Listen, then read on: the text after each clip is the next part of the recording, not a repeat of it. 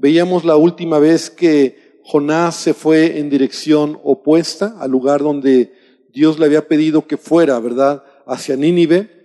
Él tomó un camino diferente. Ya veíamos algunas de las causas que motivaron a Jonás para tomar esta decisión. Pero cualquiera que sea la causa que Jonás tenía en su corazón, él estaba desobedeciendo abiertamente una dirección de parte de Dios.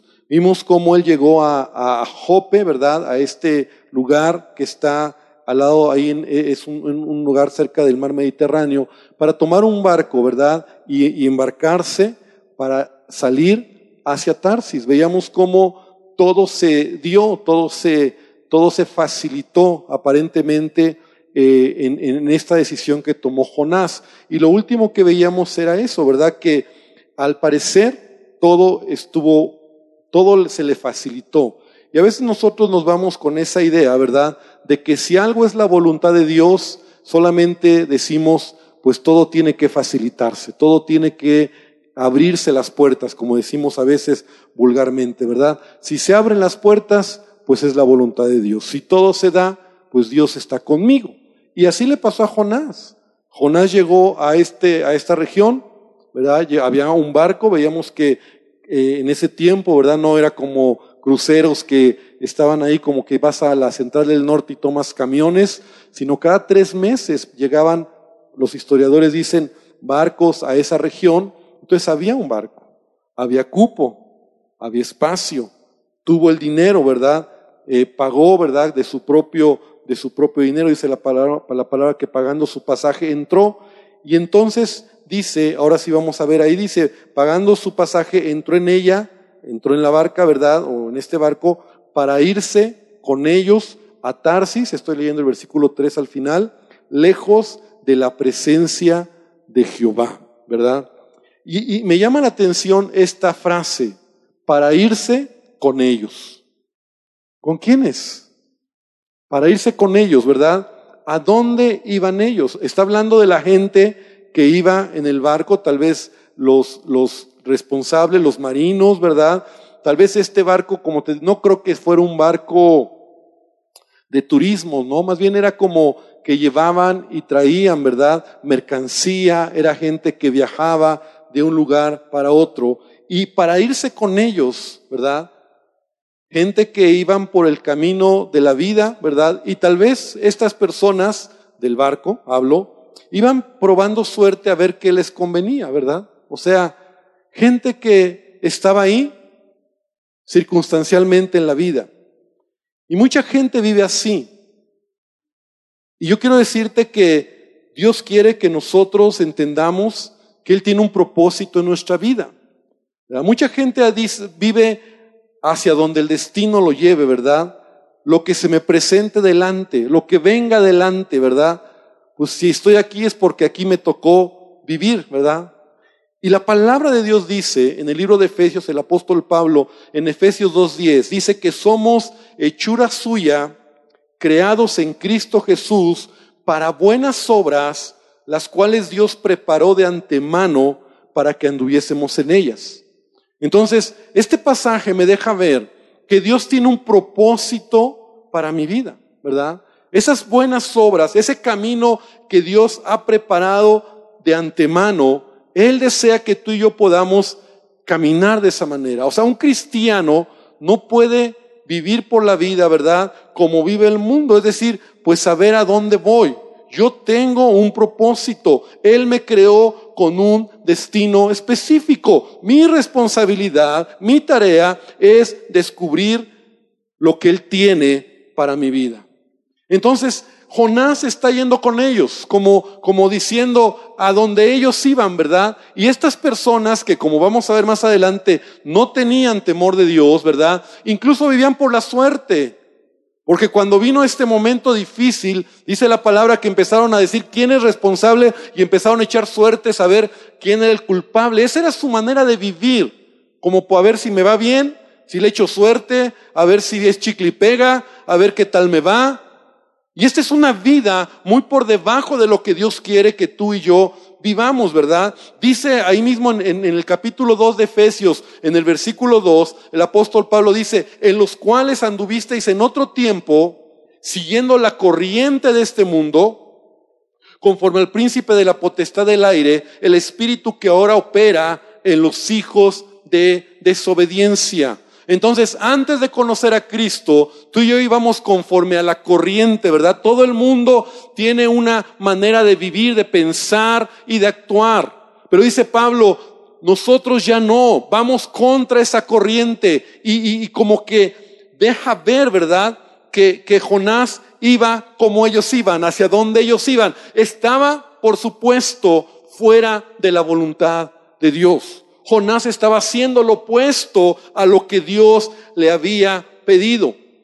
Entonces debemos de entender que Dios tiene un propósito para nuestra vida. Romanos capítulo 12, versículo 2. Ven a ver esta escritura y lo voy a leer en otra traducción, en la traducción viviente. Dice, no imiten las conductas ni las costumbres de este mundo. O sea, no vayas como todos van, conforme a la corriente. No pienses como todos piensan, ¿verdad? Más bien, dejen que Dios los transforme en personas nuevas al cambiarle, al cambiarles la manera de pensar. Entonces, mira qué interesante, aprenderán a conocer la voluntad de Dios para ustedes. Repite conmigo, la voluntad de Dios para mi vida.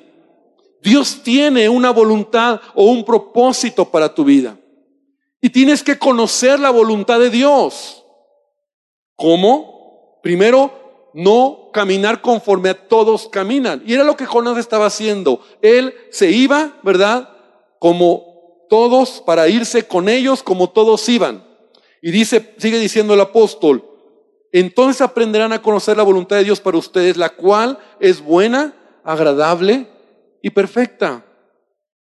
La voluntad de Dios es buena, agradable y perfecta, pero la vas a conocer cuando tú renuevas tu mente, cuando tú dejas que Él sea el que guíe tus caminos. Entonces Él iba con ellos. Qué interesante. En lugar de ir camino a la voluntad de Dios.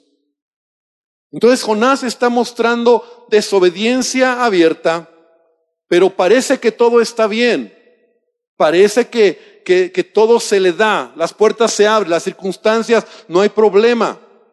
Entonces vamos a leer ahora sí el versículo número cuatro, porque él llegó ya, ya se subió, ya abordó, ya pagó, ya se acomodó. Y versículo cuatro dice, pero Jehová hizo levantar un gran viento en el mar y hubo en el mar una tempestad tan grande que se pensó que se partiría la nave.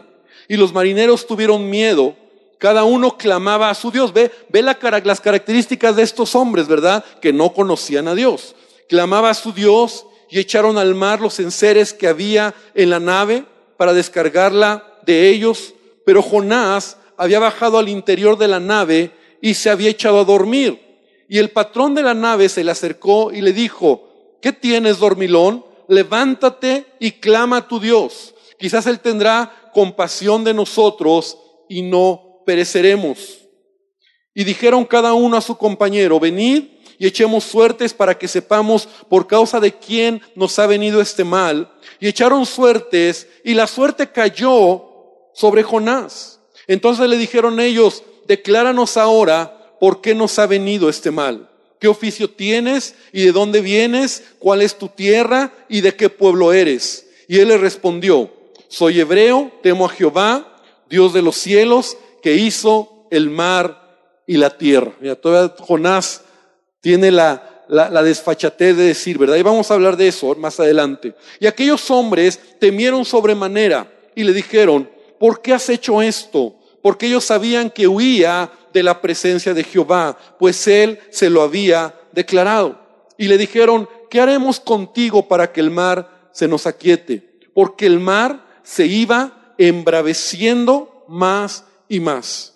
Y le respondió, tomadme y echadme al mar, y el mar se os aquietará, porque yo sé que por mi causa ha venido esta gran tempestad sobre vosotros. Y aquellos hombres trabajaron para hacer volver la nave a tierra, mas no pudieron porque el mar se iba embraveciendo más y más contra ellos. Es la tercera vez donde vemos que la situación se pone más difícil. Entonces clamaron a Jehová y dijeron, te rogamos ahora Jehová que no perezcamos nosotros por la vida de este hombre, ni pongas sobre nosotros la sangre inocente, porque tú Jehová has hecho como has querido. Y tomaron a Jonás y lo echaron al mar, y el mar se aquietó de su furor. Y temieron aquellos hombres a Jehová con gran temor, y ofrecieron sacrificio a Jehová e hicieron votos. Pero Jehová tenía preparado un gran pez que tragase a Jonás, y estuvo Jonás en el vientre del pez tres días y tres noches. Bueno, hay muchísimo que vamos a ir viendo de estos versículos, ¿verdad? Dice la palabra que entonces Jonás entra al barco y de repente se levantó un gran viento y una tempestad tan fuerte que nos describe que pasaron varias cosas. La nave donde iban se iba a partir. Los marineros, ¿verdad? Tuvieron miedo, ¿verdad? Gente que tal vez tenía experiencia en esta clase de situaciones tuvieron miedo. Clamaron a su Dios, ¿verdad? En ese temor clamaron a su Dios. Tiraron carga al mar para aligerar el peso del barco, ¿verdad? Porque ellos veían que las cosas estaban cada vez más difíciles. En otras palabras, todo esto que estaba pasando estaba sobrepasando a estos hombres, acostumbrados a sortear esta clase de situaciones, ¿verdad? En el mar. ¿Y todo por qué? La respuesta es, todo por qué? Por la desobediencia de un hombre. Quiero decirte que la desobediencia es uno de los pecados, ¿verdad? Que Dios más, pues podríamos decir, detesta, condena, y a veces son de los más comunes en el pueblo de Dios. La desobediencia es pecado. No todo pecado es desobediencia, pero la desobediencia es un pecado. Pero es un pecado, ¿verdad? Que, que Dios aborrece. Y por eso vemos lo grave del asunto en esta historia. Un hombre, un profeta, que está abiertamente desobedeciendo a Dios. De hecho, la Biblia dice en Santiago 4:17, y al que sabe hacer lo bueno y no lo hace, ¿le es qué? Le es pecado. Al que sabe hacer lo bueno, no, eso es desobediencia. Desobediencia es, ¿verdad? Que tú sabes lo que tienes que hacer y no lo haces. Desobediencia es que tú conoces, ¿verdad? La voluntad de Dios o al menos los principios que Dios te enseña o te dice y te vale gorro, ¿verdad? Ay, a mí no me va a pasar. Entonces, toda desobediencia lleva, mira, toda desobediencia lleva en sí su castigo. O sea, toda desobediencia lleva en sí su castigo. Te lo voy a decir de esta manera. Un pequeñito, un niño que a lo mejor le dices, este, si te subes a la silla, te vas a caer. O, sea, o está en un lugar complicado y dices, no, no te subas ahí porque te puedes caer. Tú sabes que, entonces, toda desobediencia, ¿qué pasa si el pequeñito se sube? ¿Será que Dios viene y dice, ah, que se caiga? Pues no. O sea, toda desobediencia lleva en sí su castigo. O sea, tenemos que entender que que así es la vida, ¿verdad? Los principios, así Dios, Dios nos diseñó. ¿eh? Toda desobediencia lleva en sí su castigo, pero muchas veces, escucha bien, Dios va a intervenir. Y eso está más grave. Toda desobediencia lleva en sí su castigo. Si yo hoy digo o hago algo que, que, que está en contra de lo que Dios me pide, voy a tener consecuencias naturales de esa desobediencia.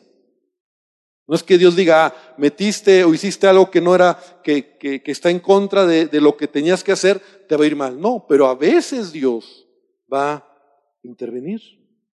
Otras veces simplemente te va a dejar, ¿verdad? Que pagues esas consecuencias. Y la verdad es que en ello estamos viendo que Jonás está en desobediencia y la Biblia nos deja ver que Dios intervino sobrenatural directamente en la vida de Jonás. La palabra de Dios nos enseña en el libro de Hebreos que Dios a todo hijo, ¿verdad? A todo aquel que recibe como hijo lo ama y muchas veces ¿qué? Lo corrige. Entonces, debemos de aprender, debemos de entender que hay veces donde Dios directamente va a intervenir en nuestra desobediencia. La desobediencia es algo que Dios no le agrada, Dios aborrece. Esta tempestad tenía el propósito, ¿verdad?, de hacer recapacitar a Jonás. Porque dice la palabra ahí en el versículo 4, ¿verdad? Jehová hizo levantar un gran viento y la tempestad, ¿verdad? Dios lo permite. ¿Para qué? Para que Jonás recapacitara. Y vamos a ver todo el proceso. Porque Dios en su misericordia a veces te va poniendo como circunstancias para que recapacites de tu desobediencia. Pero mira, qué interesante. La Biblia dice que Jonás, o sea, todos estaban colgados de la lámpara, ¿verdad? Los marineros les sobrepasaba el asunto con miedo, clamando a sus dioses, tiraron cosas, no sabían qué hacer. ¿Y, dónde estaba Jonás? Jonás estaba durmiendo. Ahora, hay una razón por la que Dios, el Espíritu Santo, nos deja ver este detalle. O sea, no fue sensible. Esto nos habla de que no fue sensible, ¿verdad? A la primera. O sea, él está dormido. O sea, esto era para que Jonás hubiera reaccionado en algo. Porque esto venía de Dios. No era, era algo, una tempestad, digamos, fuera de lo común. Y Jonás está allá. Yo no sé si, debe, o sea, yo sé que a veces algunos podemos tener el sueño pesado, ¿verdad? Pero el sueño pesado ante una situación así, o sea, habla de la actitud del corazón de Jonás.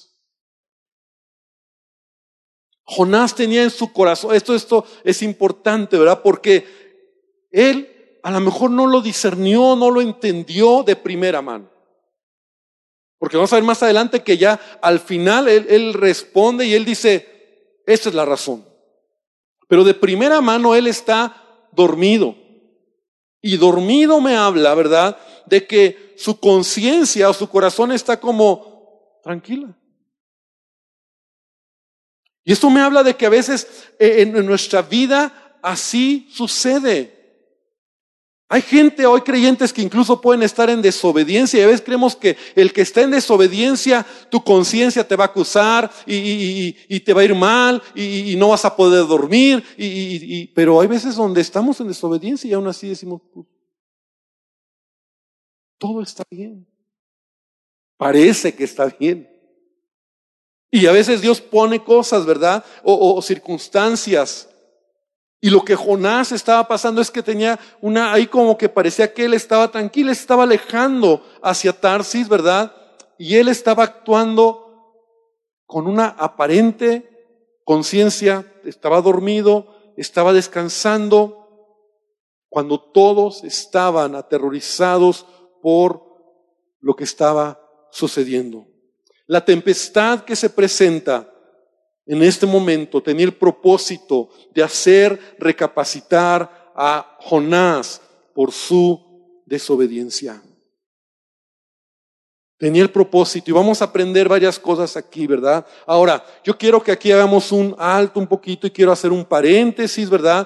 Y quiero hablar de otro hombre que también es muy interesante en el Nuevo Testamento, que vivió una tempestad similar en la misma región. No sé si tenemos el. ¿Te mandé un mapa, o no te lo mandé? No te lo mandé, ¿verdad? Bueno, te lo mando ahorita. Esa es la ventaja de la tecnología, ¿verdad? Esperen, denme un minuto rápido.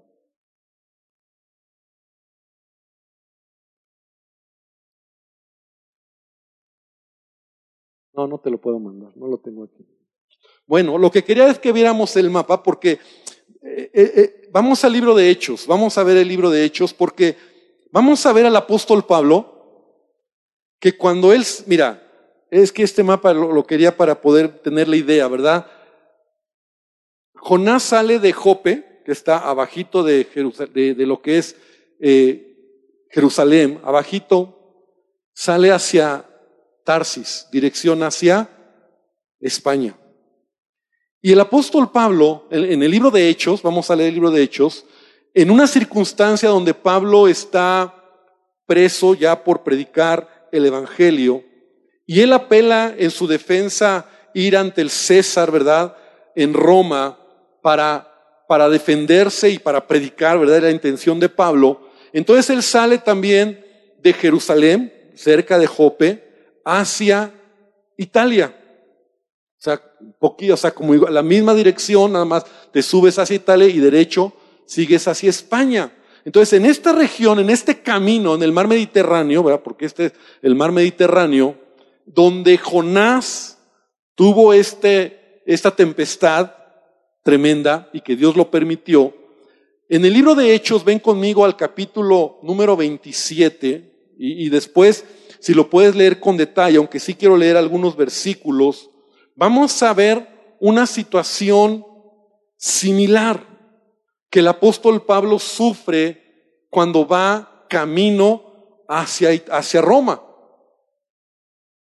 Hechos 27, versículo 13 al 26. Entonces, ¿ya lo tienes ahí? Dice, cuando un viento suave, bueno, Pablo antes de leerlo, Pablo ya está, ¿verdad? Él va preso, él va en condición de preso hacia Roma. Se sube un barco, ¿verdad? Donde llevan presos y Pablo va ahí, en ese barco. Entonces, versículo 13, Hechos 27, 13 dice, cuando un viento suave comenzó a soplar desde el sur, los marineros pensaron que podrían llegar a salvo. Entonces levaron anclas y navegaron cerca de la costa de Creta, pero el clima cambió abruptamente y un viento huracanado llamado nororiente sopló sobre la isla y nos empujó a mar abierto y los marineros no pudieron girar el barco para hacerle frente al viento, así que se dieron por vencidos y se dejaron llevar por la tormenta navegamos al resguardo del lado con menos viento de una pequeña isla llamada Cauda, donde con gran dificultad subimos a bordo el bote salvavidas que era remolcado por el barco. Después los marineros ataron cuerdas alrededor del casco del barco para reforzarlo y tenían miedo de que el barco fuera llevado a los bancos de arena de Sirte frente a la costa africana, así que bajaron el ancla flotante para disminuir la velocidad del barco y se dejaron llevar por el viento. O sea, ve la dificultad que estos marineros también tuvieron en el mar. El próximo día, como la fuerza del vendaval seguía azotando el barco, la tripulación comenzó a echar la carga por la borda. Como que es algo que se hace cuando hay crisis. Luego, al día siguiente, hasta arrojaron al agua parte del equipo del barco y la gran tempestad rugió durante muchos días, ocultó el sol, las estrellas hasta el final se perdió toda esperanza. Nadie había comido en mucho tiempo y finalmente Pablo reunió la tripulación y les dijo, señores, ustedes debieran haberme escuchado al principio y no haber salido de Creta. Así se hubieran evitado todos estos daños y pérdidas.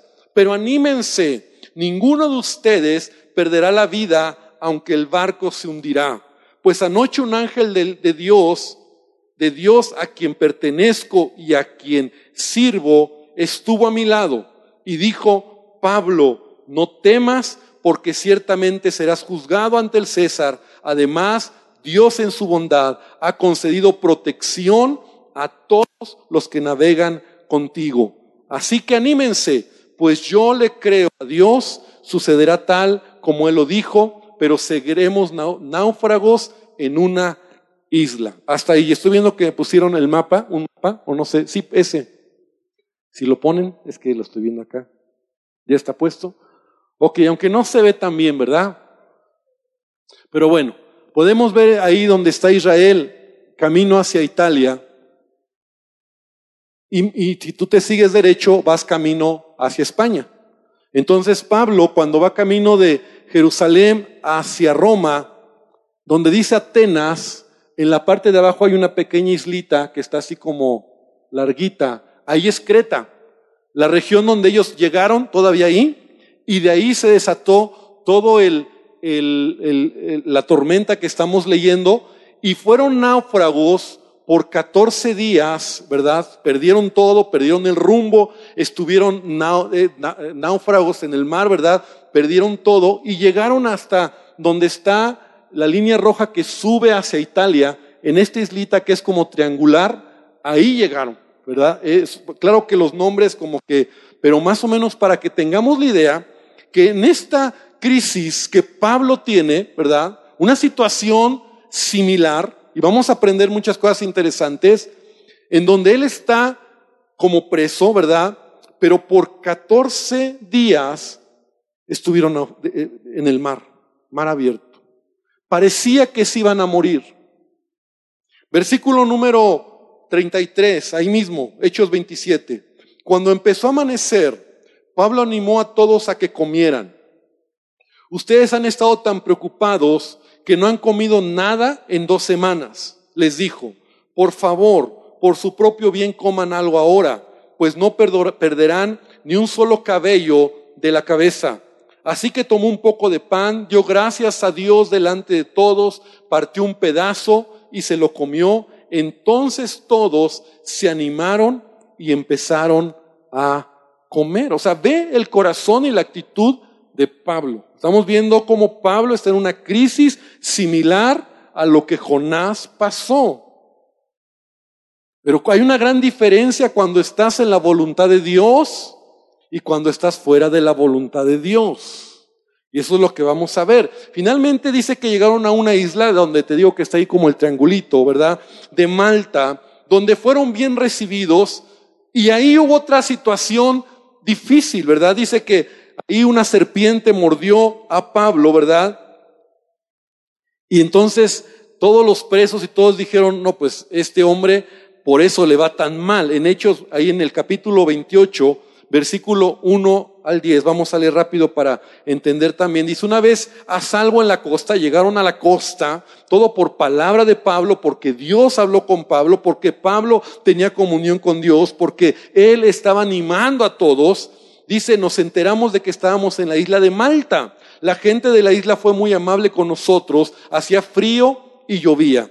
Entonces encendieron una fogata en la orilla para recibirnos y mientras Pablo juntaba una brazada de leña y la echaba en el fuego, una serpiente venenosa que huía del calor lo mordió en la mano a Pablo. Una serpiente venenosa. Y los habitantes de la isla al ver la serpiente colgando de su mano, se decían unos a otros, sin duda este es un asesino, porque él iba preso, ¿verdad? E, y los presos eran de todos los que iban ahí. Aunque se salvó del mar, la justicia no le permitirá vivir. Pero Pablo se sacudió la serpiente en el fuego y no sufrió ningún daño. ¿Cuánto dicen gloria a Dios, verdad? Es una promesa de Dios, ¿verdad? La gente esperaba que él se hinchara o que se cayera muerto de repente, pero después de esperar y esperar y ver que estaba ileso, cambiaron de opinión y llegaron a la conclusión de que Pablo era un dios, de minúscula. Cerca de la costa donde llegamos, había una propiedad que pertenecía a Publio, el funcionario principal de la isla, y él nos recibió, nos atendió con amabilidad por tres días y dio la casualidad de que el padre de Publio estaba enfermo con fiebre y disentería. Pablo entró a verlo, oró por él, puso sus manos sobre él y él lo sanó. Entonces todos los demás enfermos de la isla también vinieron y fueron sanados. Vea qué tremendo. Pablo ya aquí tiene una campaña evangelística predicando el evangelio, ¿verdad? Y como resultado nos colmaron de honores y cuando llegó el tiempo de partir, la gente nos proveyó de todo lo que necesitaríamos para el viaje. Y ahí va la historia, hasta ahí quiero leer. Ahora, es muy interesante, ¿verdad? Y cuando yo estaba eh, estudiando a Jonás, este pasaje me vino en mente. Porque también es una historia increíble. Es una historia similar a la de Jonás. Pero, ¿en dónde está la diferencia? En la voluntad de Dios. En estar caminando bajo la voluntad de Dios o fuera de la voluntad de Dios. Entonces podemos, podemos concluir lo siguiente, y eso lo decíamos hace 15 días. No necesariamente la falta de problemas significa que estás en la voluntad de Dios. Cuidado. O sea, a veces nosotros decimos, si tengo problemas, entonces estoy fuera de la voluntad de Dios. No. No. Porque Pablo pasó un grave problema. Estuvo a punto de morir. Igual que Jonás.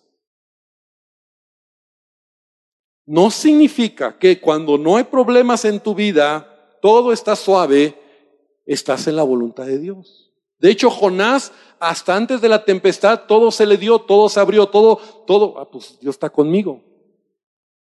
Entonces, problemas todos vamos a pasar en la vida. ¿Cuántos dicen amén? Así es. Pero la gran diferencia y eso es lo que quiero que podamos entender de estas dos historias. Los problemas cuando están en, o sea, todos vamos a pasar problemas. No debes de hacer nunca esta ecuación en decir, bueno, si tengo problemas entonces estoy fuera de la voluntad de Dios. Porque si fuera así entonces Pablo hubiera estado fuera de la voluntad de Dios. Pero Pablo pasó una situación difícil. Sin embargo, él tenía comunión con Dios, él sabía que estaba en el propósito de Dios. Entonces, la gran diferencia en los problemas de la vida es que cuando estás en su voluntad, los problemas tienen caducidad, son temporales, no es para siempre. Da un aplauso al Señor. Porque sabes, así es. Los problemas en Cristo, cuando estás en la voluntad de Dios, te van a estirar. Tienen el propósito de forjar tu fe. Y son temporales. Pasan y después de que pasaron, dice el Señor, gracias, porque aprendí una lección. Lo que Pablo pasó no fue sencillo. Estuvo náufrago 14 días en mar abierto, a punto de morir. Llegó ahí y le fue mal. Pero ¿sabes qué? Tuvo caducidad y cumplió su propósito. Vamos a ver que con Jonás no fue así. Porque cuando estás fuera de la voluntad de Dios, ¿verdad? Los problemas, las dificultades parece que nunca terminan. Por el contrario, se acrecientan. Mira lo que dice la palabra de Dios, 2 Corintios 4, 17, lo voy a leer en la nueva traducción viviente, dice, pues nuestras dificultades actuales, dice Pablo, son pequeñas y no durarán mucho tiempo. Repite conmigo, nuestras dificultades actuales son pequeñas y no durarán mucho tiempo. Sin embargo, dice, nos producen una gloria que durará para siempre y que es de mucho más peso que las dificultades. Los problemas que pasamos cuando caminamos en el propósito de Dios, porque todos vamos a tener problemas. Dios muchas veces los va a permitir, van a estar ahí para forjar tu vida, pero no son para siempre. Él va a dar la salida, Él te va a ayudar, Él se va a glorificar, Él te va a hablar. Pero cuando estás fuera de la voluntad de Dios, en desobediencia abierta, esos problemas que aparte que son consecuencia de la desobediencia o que Dios esté interviniendo, te van a desgastar al punto que parece que nunca terminan, hasta que entiendas que tienes que regresar al principio, a donde tú tomaste el camino contrario a la voluntad de Dios. No hay otra manera. Puedes decir, no, pero es que yo creo, pero sabes, tú sabes que las cosas no están bien. Por otro lado, cuando estás en la voluntad del Señor y tienes problemas, estos no te atemorizan ni te hacen retroceder, más bien tú sabes que Dios se va a glorificar en medio de ello. Dios se va a glorificar en tu vida. Entonces, nosotros debemos de entender que en toda prueba, cuando estás en el propósito y en la voluntad de Dios, Él se va a mostrar en tu vida. Eh, eh, ¿Te recuerda la historia? Pablo está en crisis y Pablo primero les dice a todos, no salgamos. Él, él, anticipa lo que iba a pasar. Ya no leímos ahí, pero no le hacen caso y salen.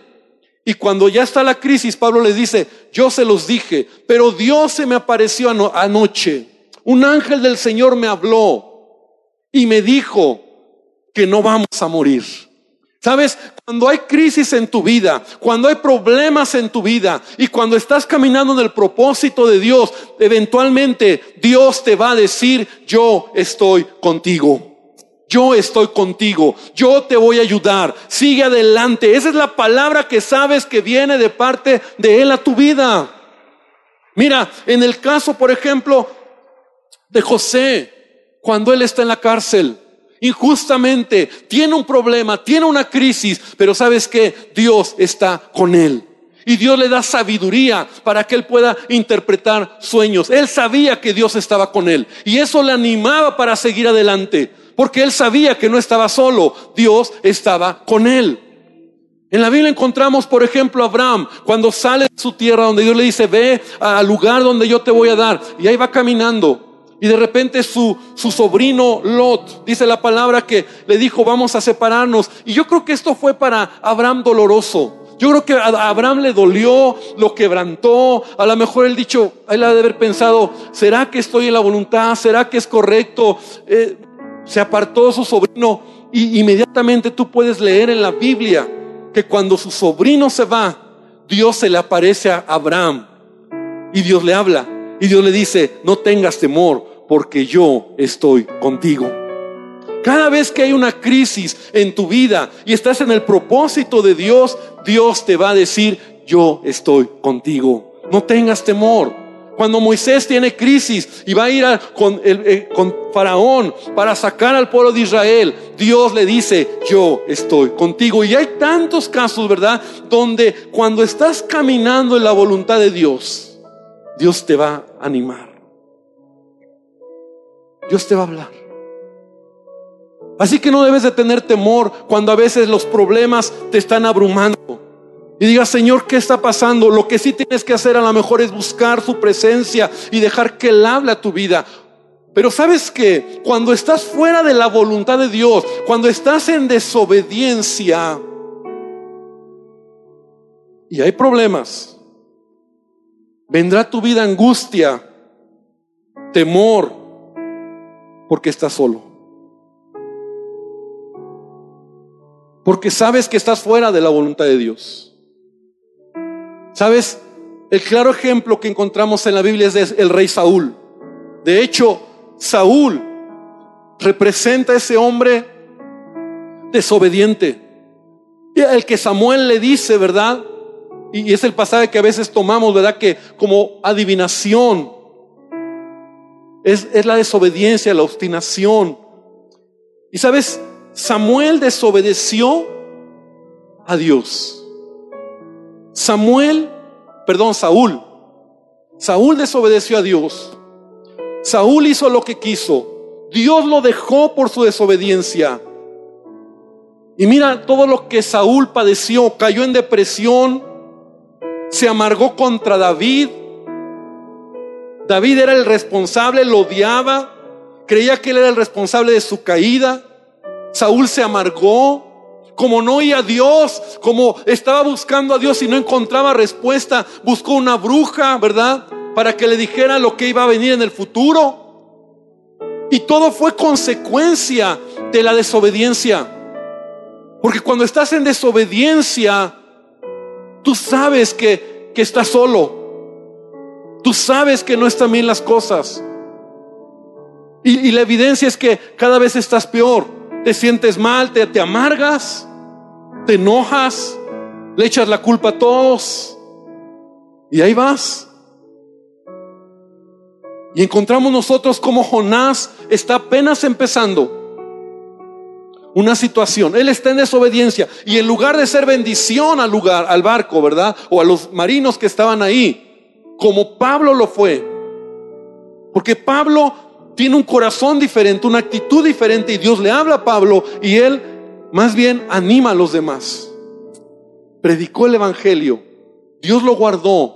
Por él no se murieron. Él estaba caminando en el propósito, aunque parecía que todo era contrario. Y yo quiero decirte, hermano, que Dios quiere que nosotros seamos sensibles a su voluntad. El que es desobediente va a pagar consecuencias muy tristes.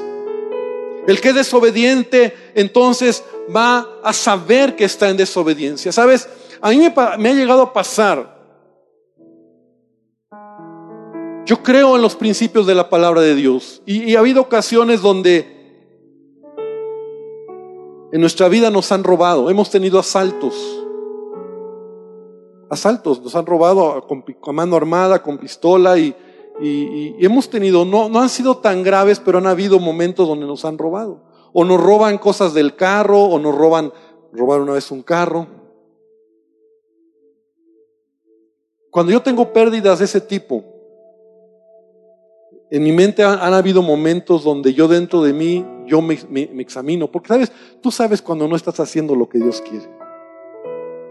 Entonces cuando yo tengo esa clase de, experiencias en mi vida, en mi familia, ha habido momentos donde a lo mejor yo no estoy siendo fiel a Dios. Te lo digo, soy fiel a Dios en mis ofrendas y en mis diezmos. Y yo sé que es un principio que he vivido toda mi vida. Y ha habido momentos donde tengo robos o nos quitan o algo, pero yo sé que todo está bien. Yo sé que estoy bien, o sea, son situaciones que pasan. Pero hay momentos donde he tenido que aprender la lección. He dicho, Señor, creo que esto es parte de mi desobediencia. Es una lección que tú me quieres dar. Porque tú sabes cuando hay problemas que son consecuencia de tu desobediencia. Pero hay, momentos donde hay problemas que tú sabes que Dios está contigo y vas a salir adelante y Él te va a ayudar. Jonás empieza y apenas estamos viendo, ¿verdad? El primer momento, pero no entendió, no entendió. Todos están ahí a punto de morir, asustados, y Jonás está dormido. Le vale la vida. Entonces tiene que acrecentarse la situación para entrar en otra etapa en la vida de Jonás. Yo quiero que esta noche podamos terminar. Yo quiero que hoy podamos reflexionar la importancia de caminar en la voluntad de Dios, cuidar nuestras decisiones, porque la desobediencia tiene consecuencias y a veces cuando Dios interviene, entonces tenemos que tener cuidado. Yo quiero invitarte a que cierres tus ojos.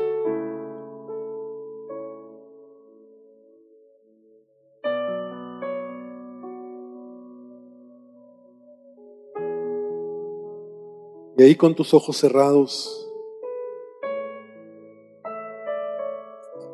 vamos a decirle a Dios, Enséñame de este libro, de este hombre.